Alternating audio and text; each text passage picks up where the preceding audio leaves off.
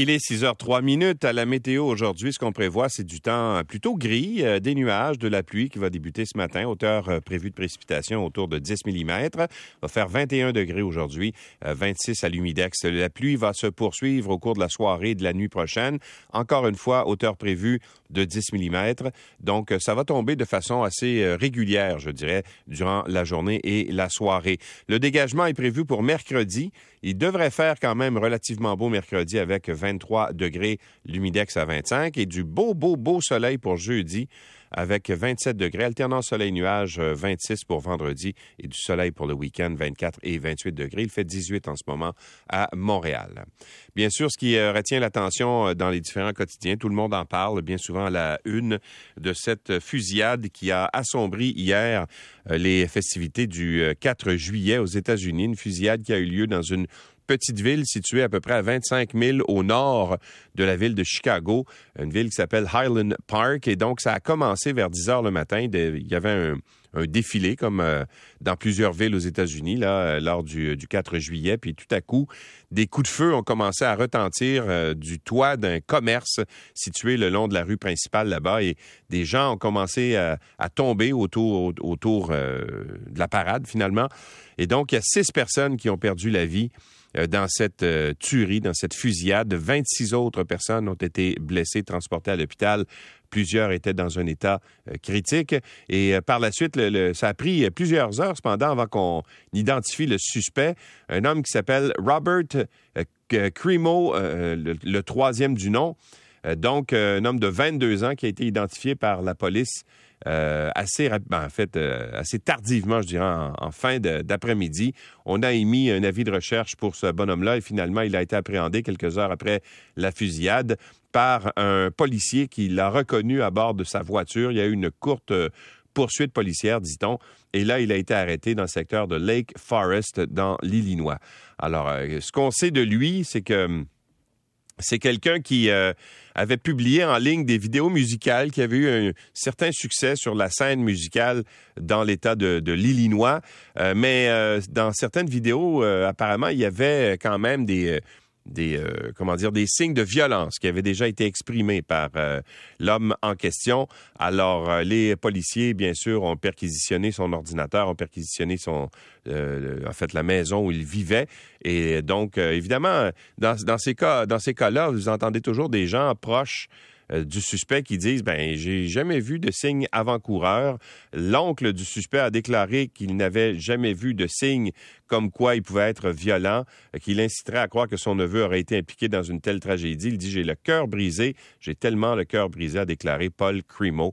Euh, qui exprimait des remords. et son père du jeune homme, c'était également euh, du tueur euh, présenté aux élections euh, dans la petite ville de Highland Park au cours des dernières années. On ira faire un tour ce matin pour savoir un peu quel est le, le climat à la suite de ces tristes événements survenus hier.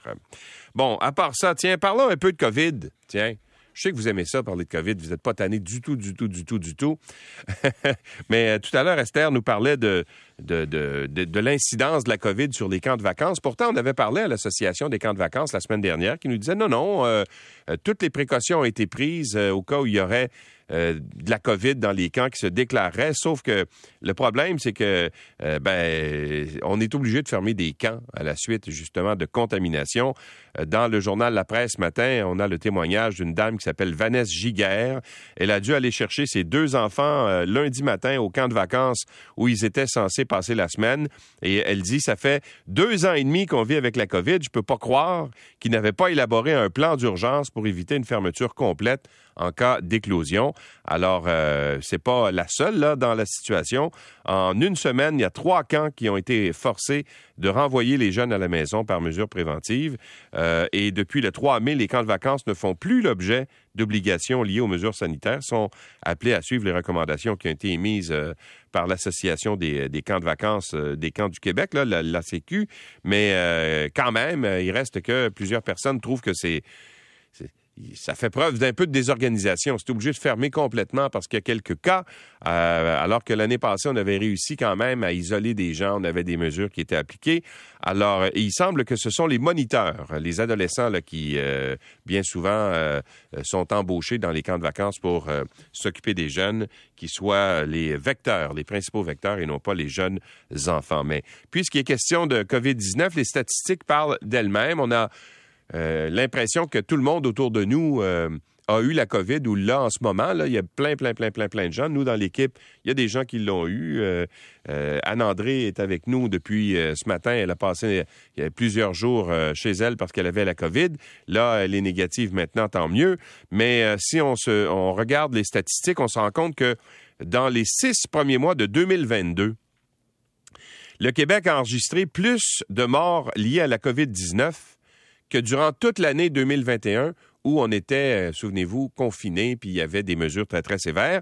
Alors, face à la hausse des cas dans la province, le moment est-il venu d'aller chercher sa quatrième dose de vaccin? C'est la question qui est posée ce matin dans le journal La Presse. Si vous voulez avoir des statistiques précises, là, au total, 3741 Québécois ont succombé des suites de la COVID-19 entre le 1er janvier et le 28 juin. C'est près de 1000 de plus qu'à pareille date l'an dernier.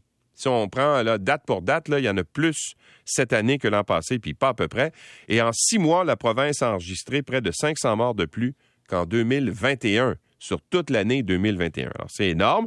Plusieurs facteurs expliquent cette hausse, euh, lit-on dans la presse. Le premier, euh, qui a changé la donne, évidemment, c'est le fameux Omicron euh, et ses variants qui est très, très, comment dire, contagieux. Et dans la province, là, on a enregistré 642 930 cas en 2021 de COVID-19. En 2022, on dépasse le million. Mais je vous rappellerai que on n'a pas les statistiques précises parce que les, tests PCR ne sont plus faits de façon euh, systématique comme c'était le cas en 2021. Alors, les statistiques, même si elles sont imprécises, démontrent qu'il y a plus de gens qui ont été infectés cette année que l'an passé. Et euh, devrait-on aller chercher ben, cette fameuse quatrième dose?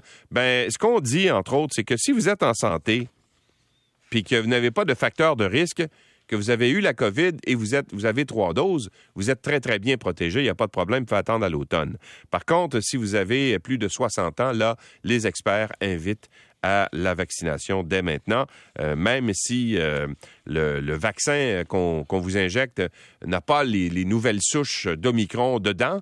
Il protège quand même contre des conséquences fâcheuses de la maladie. Euh, l'automne devrait nous amener un nouveau vaccin, mais il y en aura seulement 6 millions de doses. Alors, ce ne sera pas pour tout le monde, là, le nouveau vaccin qui, notamment là, de Moderna et de Pfizer aussi, mais celui de Moderna est le plus avancé de ce que je comprends. Alors, lui va comprendre les souches de l'Omicron, mais pour l'instant, il n'est pas disponible, ne sera l'automne.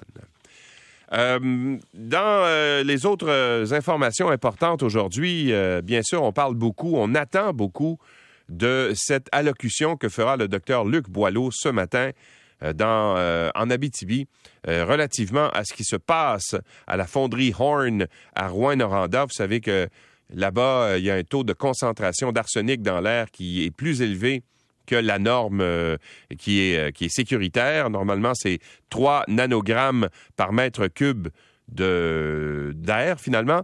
Et depuis 2018, c'est 87 nanogrammes l'an dernier là, qui avait été relevé. Donc, c'est beaucoup plus élevé. Euh, soyons clairs, c'est beaucoup trop élevé, dit euh, euh, Evan Sauvès, l'attaché de presse du premier ministre François Legault.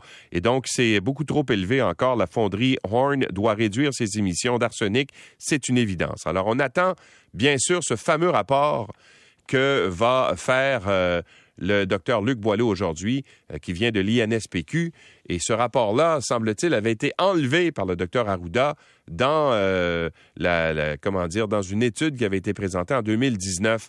Et là, on va présenter justement l'incidence des cas de cancer là-bas. Est-ce que c'est vrai qu'il y a plus de cancer du poumon, notamment euh, dans cette euh, ville de Rouen-Noranda, surtout pour les gens qui sont autour de la fonderie Horn? Et ça fait des années là qu'on parle de ce problème-là là-bas. Alors ce matin, on va avoir justement les conclusions de cette étude-là. On a bien hâte de voir et surtout que les ordres professionnels, comme par exemple le Collège des médecins, demandent à euh, François Legault euh, de réduire euh, les émissions là-bas de la fonderie Horn. Les jeunes qui, étaient au secondaire ont passé leurs tests, leurs examens du ministère cette année, comme à chaque année. Et là, ben, le problème, c'est que pour les étudiants, les élèves du, cinquième secondaire, qui ont fait les examens euh, de, français. C'est une espèce de, une épreuve écrite de, français. Eh bien, vont pas avoir le résultat aujourd'hui comme prévu. C'était censé sortir le 5 juillet, les résultats qu'ils ont passés à la toute fin de leur année scolaire, mais faute de main-d'œuvre, faute de correcteurs ou de professeurs pour corriger les examens, ben ça va prendre encore cinq jours. Alors, le ministère de l'Éducation rencontre des difficultés euh, liées à la correction de l'épreuve unique de français en production écrite de la cinquième secondaire, étant donné le contexte de pénurie de main-d'œuvre. C'est ce qu'on peut lire dans une lettre qui a été envoyée aux parents d'élèves d'un bout à l'autre de, la province et qui a été obtenue par le journal Le Soleil. Alors, plutôt que de recevoir le résultat aujourd'hui comme prévu. Ça va être le 10 juillet. L'évaluation, euh, c'était euh, en fait écrire une lettre ouverte de 500 mots sur un sujet donné. Ça correspondait à 20 de la note finale des élèves et sa réussite est obligatoire pour obtenir le diplôme d'études secondaires. Et malgré les efforts de plus d'une centaine d'enseignants de français qui ont accepté de, de, de, prêter main forte pour euh, corriger les examens, ben, euh, on doit informer les parents que l'échéance ne pourra pas être rencontrée. Le problème, c'est qu'il y a des jeunes là-dedans qui, vont peut-être couler l'examen. Puis là, ils se disent, ben, je vais faire un examen de reprise. Ben là, euh, ça va retarder tout le processus. Alors, ce qu'on dit, c'est que euh, ils pourront quand même s'inscrire au cours d'été. et à l'épreuve de reprise qui aura lieu le 27 juillet, même après la date limite qui avait été préalablement fixée. Donc, il n'y aura pas nécessairement de, euh, comment dire, de, on va pas couler nécessairement l'examen euh, d'emblée. Là, les gens vont pouvoir euh, suivre, reprendre l'examen en question. À part ça, ben, dans les, un dossier qui m'intéresse particulièrement parce qu'il me concerne personnellement comme, comme journaliste, un, un ex-enquêteur de l'unité permanente anticorruption accusé sans fondement d'avoir été à l'origine des fuites médiatiques vient d'intenter une poursuite d'un million euh, contre euh, le Québec, contre l'État, en plus de réclamer des excuses et la tenue d'une enquête publique. C'est ce qu'on peut lire dans le journal de Montréal. Il s'agit de Richard Despatie. Euh, Richard Despatie, c'est un, c'est un ancien enquêteur de, de, l'UPAC et il en a contre l'ex-patron de l'unité permanente anticorruption, Robert Lafrenière, et ses proches collaborateurs qui ont été éclaboussés récemment dans un jugement qui semblait démontrer que M. Lafrenière lui-même avait orchestré des fuites médiatiques. Or, euh, euh, avant ces révélations, l'UPAC avait initié ce qu'on appelait le projet A, qui visait à enquêter sur les fuites médiatiques et donc euh, sur l'obtention par certains journalistes, dont Marie-Maude Denis de Radio-Canada et moi-même d'informations qui sortaient de l'UPAC. Cette enquête bidon avait ciblé, entre autres, M. Despatie comme étant le suspect principal et aussi Guy Ouellette, euh, l'ex-policier de la Sûreté du Québec, député de Chomédé, qui euh, a depuis été lavé de tout soupçon. Et cette affaire avait ultimement mené au congédiement de M. Despatie en 2016. Il y avait eu une entente par la suite entre M. Despatie et euh, l'UPAC, mais M. Despatie dit que euh, au moment de signer l'entente de règlement, l'État savait très bien qu'il n'avait rien à voir avec toute cette histoire et donc il demande maintenant d'être réintégré dans ses anciennes fonctions ou encore d'avoir une réparation monétaire. Alors c'est une saga qui en finit plus, cette histoire-là. C'est ça qui arrive quand on fait la chasse aux sorcières puis qu'on essaie de trouver les sources des journalistes. On se retrouve dans des situations euh, comme celle-là. Le droit de protection des sources est sacré dans une démocratie et ne devrait pas être... Euh, les journalistes ne devraient pas faire l'objet d'enquêtes pour essayer de trouver qui finalement leur donne de l'information. Plutôt que de faire ça, ils devraient consacrer des ressources à enquêter justement sur les choses que dénoncent les journalistes. Ce serait pas mal plus euh, productif. Et le monde libre va devoir payer 750 milliards de dollars. Ça, c'est de l'argent en sifflette pour reconstruire euh, l'Ukraine une fois que la guerre là-bas sera complétée. C'est ce qu'on a pu apprendre hier euh, lors euh, de cette conférence qui se déroule à Lugano en Suisse et qui cherche un plan pour euh, relever le pays une fois que la guerre sera terminée là-bas. Volodymyr Zelensky, le, président de l'Ukraine, par visioconférence, a dit que, en fait, a évalué cette reconstruction à 750 milliards de dollars. Maintenant, qui va devoir payer? Bien là, bien sûr, euh, ça, ça, va devoir se faire par un effort de la communauté internationale qui viendrait aider donc euh, euh, l'Ukraine à se sortir euh, de, ce, de, ce, marasme que va amener justement la fin de la guerre, et si un jour elle se termine. Et euh, donc, on devrait se partager le pays en différentes sections. Et là, par exemple, la France pourrait prendre le, nord de l'Ukraine, puis après ça, le, Royaume-Uni pourrait prendre la, la, région de Kiev, etc., et reconstruire ces, ces secteurs-là. Mais comment se repayer? ben, ce serait, selon euh, M. Zelensky, euh, ce serait de saisir les avoirs des Russes qui sont gelés dans le cadre des sanctions On évalue qu'il y a entre 300 et 500 milliards de dollars euh, de, biens, finalement, qui appartiennent aux oligarques russes qui ont été saisis par la communauté internationale. Ce serait peut-être une façon, justement, de se rembourser. Et euh, tiens, euh, j'ai envie de vous parler de, la, loi 96 qui a été adoptée par le gouvernement Legault vers la fin de la session qui vise à renforcer la loi 101 sur la protection de la langue française. Eh bien, ce qu'on nous apprend ce matin dans le journal La Presse sous la plume de Vincent Larrain, c'est que la, loi 96 va être soumise à un premier test devant les tribunaux. Pourquoi? Parce que euh, il y a des avocats qui euh, qui trouve qu'il euh, y a deux articles dans cette, euh, dans cette loi qui risquent de porter préjudice à leurs clients.